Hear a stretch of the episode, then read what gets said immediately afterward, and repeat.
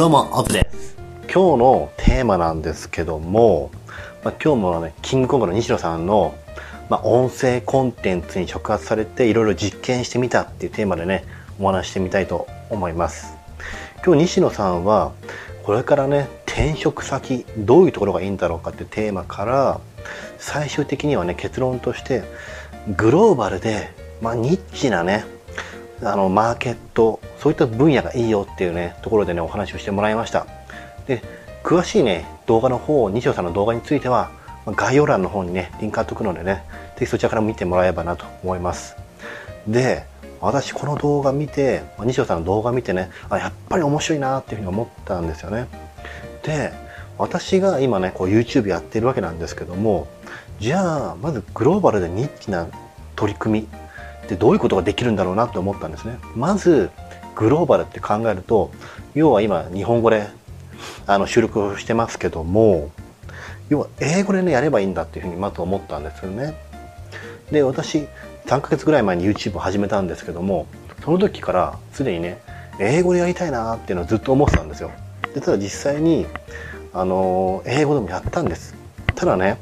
もう英語の場合だと自分でスクリプトを用意台本を用意してでそれでねこう読み上げるみたいな感じ。要はねただただ文章を読んでるだけなんですよ。すごくそれはね嫌だなと思ったし自分の本当に伝えたいことをね伝えられてないっていうふうにね思ったんですね。だからね英語はね諦めちゃったんですよ。でもちろんね字幕をつける。そういったやり方も考えたんです。ただね一個一個字幕をねこう打っていくのめっちゃ大変なんですよ。だからやっぱ英語を諦めてしまった。でも今日ね西尾さんの動画を聞いてあやっぱりやってみたい。グローバルマーケットどんどんね日本の市場は人口はシュリンクしていくわけですよ。だったらやっぱりグローバルにやってこうでっていうお話をされてやっぱそうだなもう一回ちょっと英語に挑戦してみようっていうふうに思ったんですね。で私自身英語の経験は、まあ、そこそこある方なんですよ。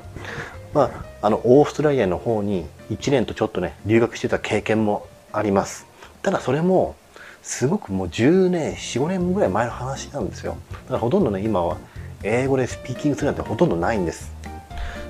ただねここでねやって英語でやめてすごいね気づきがあったんですね。今日朝西野さんの動画を聞いてでその後にじゃあちょっと英語やってみっかと思ってね3本動画を作ってみたんですね。そしたらねその3本1本目から3本目にかけてあの大体ね5分ぐらいの動画なんですけどもどんどんね英語はね1本目に比べて3本目の方が英語がスラスラねこう出てくるんですよ。だからねあこれすごいなってまず思ったんですね。でさらに思ったのはあの英語の勉強に YouTube めちゃめちゃ役立つやんっていうふうにやっぱ思ったんですよ。やっぱりねあの英語の勉強ってリスニングとかあと文法とかねそういったのって結構自分でも一人で黙々とできるわけですよね。図書館行ってもいいしカフェテリアでも自分の机でもいいけどもスピーキングやる場所ってなかなかないわけですよ。でもう一人一人の部屋でねあのスピーキングしようとももう全然続かないしなんか全然知りやすさがないんですよね。真剣さがね全然出られないんですよ。でも YouTube で撮るってことはもうその先にね可能性としてはもう何百人何千人何万人っていう人がね見てくれる可能性がある。そういったね緊張感の中で最初から最後まで諦めずにねやろうとする。しかもうまく自分が英語ができなかったらこれストップさせてもう一回花からやり直そうとかねそういったトライアンドエラーをねその中でやっていくわけなんですよ。だから英語はね短時間ですんごいねよく喋るようになったなっていうふうに実感をしたんですよ。本当喋ったのってあのトータルで言うと今日で15分ぐらいしかないんですけども本当にあだんだん英語昔の感じにななってきたなっていうふうに思ったんですね。だからこれからもねちょくちょく、まあ、英語の方を英語の方の動画も上げていきたいなというふうに思ったんですよ。でこれさらにいいなと思ったのが例えば今日本語で収録してますけどももう日本語で収録をしてで次にそれを英語にしてあのねコンテンツにするこういった言い方もすごくいいなというふうに思ったんですね。当然日本語なら日本人のマーケットの方もいる取り込めるしでさらにね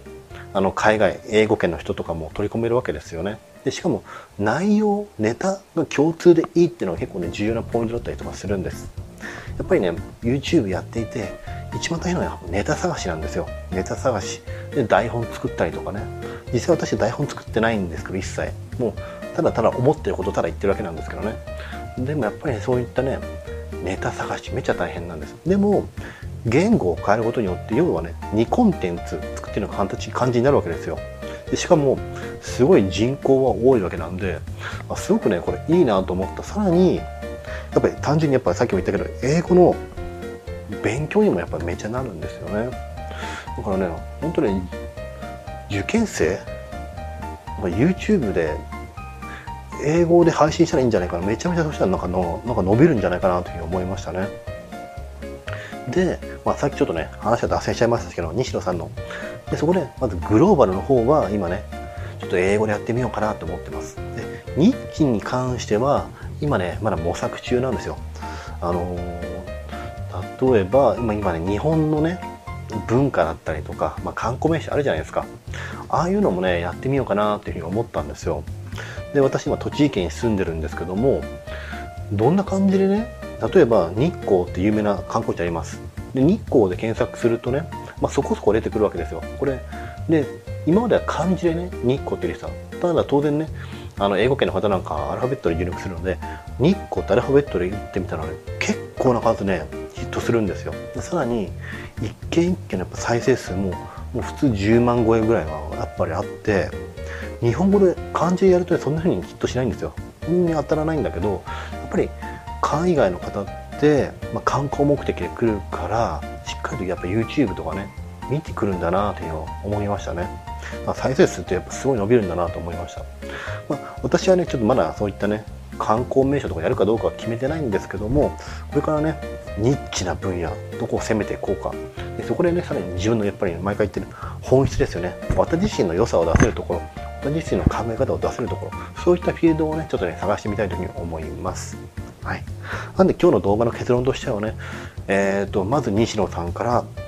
まあ、グローバルでニッチなところがねすごくいいよっていうところで教えてもらって共感をしましたでそこでまずすぐに私はまず英語はねでちょっと動画作ってみてこれすごく良かった、まあ、受験とかねあの英語対策にめちゃめちゃ有効なんじゃないかなというふうに思いましたでここからあのニッチなところどこをやっていこうかっていうのもこれからねすごく自分なりに模索していこうかなというふうに思っています、はい、で今日の動画としてはこんな感じで終わりにしたいと思います。じゃこの動チャンネルではね引き続きまあ、こんなね私自身がどう常にどういうことを感じてるか考えてるかってところをねあの話していきたいというふうに思います。一切ね基本大体西野さんの話とか、まあ、堀江門さんだとか中田敦彦さんとか、まあ、そういったのをね日々インプットしてます。でさらにこの動画ではインプットしてもらったところヒントをもらったところに対して私なりにちゃんとね、あのー、取り込んだ部分解釈した部分でそれを対して私はどういうふうに理解をしているのかそういったところでねちょっとお話をしていきたいというふうに思っています。是非ねあのチャンネル登録とかもねしてもらうと嬉しいです。それではまた次の動画でお会いしましょう。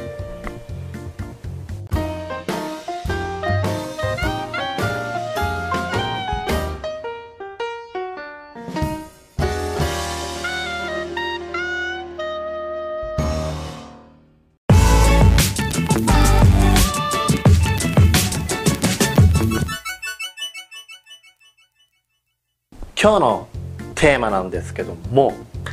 西野昭弘さんキングオブの西野昭弘さんですね。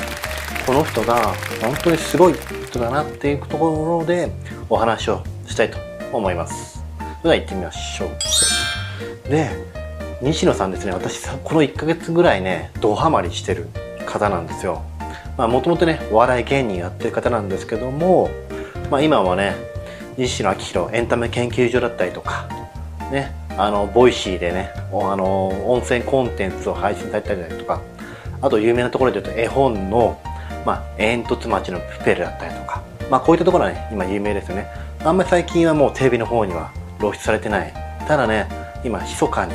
というかねかなりあのオンラインサロンの方々と一緒に、まあ、絵本だったりとか、まあ、映画の制作の方をねすごい頑張ってる人なんですよ。でその西野さんがですね約3ヶ月ぐらい前かな YouTube の方もね一応チャンネル開設されてあの Voicy の音声コンテンツをこの YouTube の方にもねあのー、同じコピーコピーなんですけども配信してくれるんですよ。でそのね動画がまたすんごくいいんですよ。で今日はねその西野さんの、まあ、音声コンテンツ、まあ、あの YouTube のチャンネル名は西野亮廣エンタメ研究所っていう名前なんですけどもこれを聞いて私のマインドがね180度一気に変わった。もうっていうテーマで、ね、お話したいと思ってます。で当然ねあのマインドが変わるか変わらないかとかねあの人それぞれだとは思います。ただ西野さんってねもう言うてみれば日本一の、まあ、インフルエンサーですよね。本当あの人が一言ねこの本面白いよって言えばアマゾンランキングで1位を取っちゃうぐらいのねもう影響力を持ってる人なんですよ。でその人の私もねその西野さんの話を実際に聞くまでは半信半疑だった。たまに過去にね YouTube の、まあ、検索ら検索のあの検索とかでね、まあ、西野さんが動画がポッと上がってね、まあ、よく有名な近畿大学の、まあ、講演の時ですけども、まあ、それを見てあ面白い人だなって思ったことはありました。ただじっくりね西野さんの、まあ、音声コンテンツをあの延々と延々とっていうかね、まあ、シリーズとして聞いたことなかったんですこれまで。でただ実際聞いてみたらもうね何度も言うようで申し訳ないんですけども本当人生変わるぐらいもうマインドが一気に変わるぐらいすごかったってことなんですよ。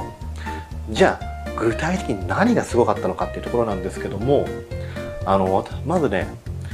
あの私 YouTube をやってたんですね。何が変わったかっていうと YouTube を3ヶ月ぐらい前やっていてでなんでやったかっていうと要はねお金が欲しかったんですよ。欲しい、ね、現在も、まあ、欲しいのは変わらないですけどお金が欲しいからチャンネル登録者数をどうやったら増やせるんだったとかあと再生回数とかね再生時間どうやったら伸ばせるのかどうやったら収益化できるのかっていうところをスタートにしてた。でそこは、まあ、今もねそういった目標だったりとかはあるんです。ただあまりにもね今考えるとその数字っていうもの数字ですね。それに固執しすぎてたなっていうふうに思うんです。で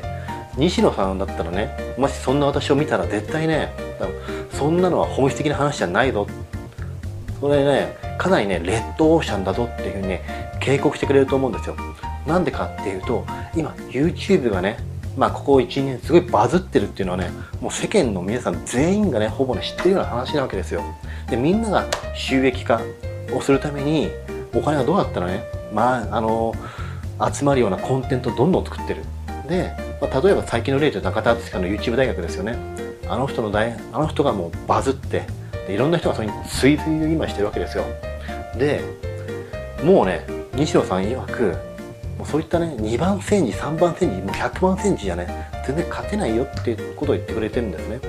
であればみんなが同じ方向には向いてるのであればその真逆に方にもうね自分の時間を投資しておく必要があるってことを言ってくれてるんですよ。で例えばねすごくね面白いなと思ったのがサラリーマン最強説みたいなのがあるんですよ。ね西野さんが言ってくれた中で。これ例えば今 YouTube やったりとかするともうフリーランスの人とかがあと YouTube 専属でやってる人専門でやってる人がいますよね。普通に考えたらサラリーマン私のようにサラリーマンやっていて、まあ、土日にね取りだめしたりとかってするとどうしてもクオリティだったりとか本数とか勝てないわけなんですよ。だから一見すると明らかにサラリーマン副業でっていうような人はね勝てないなって思ってしまう。ただねそこには大きな落とし穴があるっていうふうに西野さんは言うんですね。これ何かっていうとあの要は YouTube で稼いでる人あとフリーランスで稼いでる人って基本的にはお金を得るために活動するわけなんですよね。だからもう週6日あったり7日あったり何かしら活動をする仕事をする時は常にお金っていうものをフォーカスして軸にして活動するあのコンテンツ作るを作るわけなんです。一方でサラリーマンっていうのはもう月曜日から金曜日のこの5日間働けばもう自分はねサラリーってもう十分得られるわけですよ。で残り2日間ありますね。土曜日と日曜日。この2日間を使ってお金には全く関係のない、ね、いろんなトライをすることができるっていうふうにおっしゃってるんですよ言ってくれてるんですね。それにすごくね私感銘を受けてあ確かにそうだなっていうふうに思ったんですね、まあ、人がそんなにねみんな同じよっていうことじゃなくて土日はどんどんリスクを取っていいんだ。そういう時間なんだ。新しいことをどんどんやっていこうっていうふうに思えたんですね。でさらにね今日西野さんが抽象化っていうところでね動画を配信してくれてたんですよ。これ何かっていうと相田光夫さんの詩って有名じゃないですか。あの転んだっていいじゃないか人間だもの。この詩ってすごくねあすごいいい言葉だなって思いました。思いますよね。私もずっと思ってました。でただ西野さんに言わせるとその言葉って言葉だけ見たらねあの昔からよ同じようなことでだんだんいろんな人言ってるよね。要は失敗だっていいじゃないか。って話ですよね。次また頑張ろうよ、まあ、こんな感じのシンプルに言うとこんな感じの言葉ですよ。でも人はそのねその相手光夫っていう言葉を使ってどんどん SNS に発信したりとかしてるわけですよね。その似たような言葉とかをね。それって西野さんから言うと全然本質的じゃないなっていうふうに言うわけですよ。えー、とそこでちょっと私が思ったのが確かにそうだなと思ったんですよね。相田光夫さんってあの言葉だけじゃなくてその文字の本当とかねいろんな要素があって人をね感動させる本質を作ってると思うんですよね。で YouTube にも同じようなことが言えて例えばあのすごい売れてる方とかいらっしゃるじゃないですか、まあ、ヒカキンさんとかねはじめ社長とか。で彼らのあの例えばサムネイルの作り方だったりとかあと話のテンポを真似してみたりだったりとかね。いろんなことをね私もねちょっと真似したいことはあるんです。今もね真似はしてはいるんですけどただそれってすごくね本質的じゃないテクニックの話なんですよね。でテクニックをいくらね真似したって本物には絶対追いつけないんですよ。で何を真似したらいいかっていうとその人の本質的なところを真似すべきなんですね。例えば私はまだね何が本質的なのかまだそこに正直ね見つけられてない。今私は模索中です。ただもうテクニック的なところだけじゃなくてもっとその YouTuber だったら YouTuber の本質的な考え方だったりとかあのゴールだったりとかそういったものをね自分からちょっと模索しよう見つけようというふうにねマインドが変わったんですよ。だから今まではすごく私は数字っていうものを追い求めてた。そのためにいろんな YouTuber の人とかパクったりとかテクニックとか学んでたけどもそれじゃちょっと足りないんだなってことを今ね西野さんのあの温泉コンテンツを通じて分かったわけなんですね。だから今後自分でもっとそういったね先駆者の人たちがいっぱいいるわけですよ YouTube の業界にも。そういう時に勝つにはやっぱりいろんな人の本質を学ばせてもらうテクニックじゃなくてで自分で吸収して自分オリジナルのものを発信していかなきゃいけないんだってことをちょっと気づけたんですね。だから本当ね西野さんもう朝ね 毎日最近聞いてるんです朝毎朝彼7時にあのコンテンツのアップロードされるんですけども毎朝ねその時間に、まあ、通勤途中にあの聞いてるんですね。10分ぐらいの動画なんですけどもめちゃめちゃねもう自分が思ってたのと真逆の観点で話をしてくれるんですごくね考え方が変わる。だからすごくおすすめ。はい。で今日の動画としてはこんな形でね終わりにしたいと思うんですよ。で今後私のこのチャンネルとしてはあの今までやっぱりちょっとね数字ってものに固執すぎてた。だからもっと私自身の本質本質的なところをもっと出せたらいいなというふうに思ってます、はい、ね、あの次の動画もね期待してもらえると嬉しいです。それではまた次の動画でお会いしましょう。